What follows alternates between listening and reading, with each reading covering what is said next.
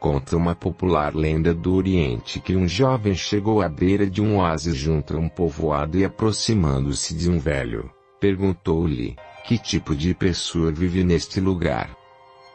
Que tipo de pessoa vivia no lugar de onde você vem? Perguntou por sua vez o ancião. Oh, um grupo de egoístas e malvados, replicou o rapaz. Estou satisfeito de haver saído de lá. A mesma coisa você haverá de encontrar por aqui, replicou o velho.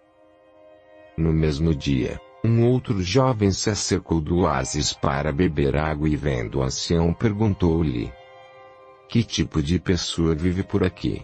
O velho respondeu com a mesma pergunta. Que tipo de pessoa vive no lugar de onde você vem? O rapaz respondeu, um magnífico grupo de pessoas, amigas, honestas, hospitaleiras.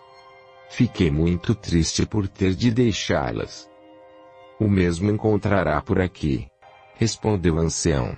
Um homem que havia escutado as duas conversas perguntou ao velho: Como é possível dar respostas tão diferentes à mesma pergunta? O velho respondeu: Cada um carrega no seu coração o ambiente em que vive.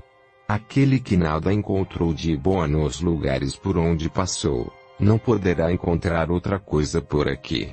Aquele que encontrou amigos em outros lugares, também os encontrará por aqui, porque, na verdade, a nossa atitude mental é a única coisa na nossa vida, sobre a qual podemos manter controle absoluto.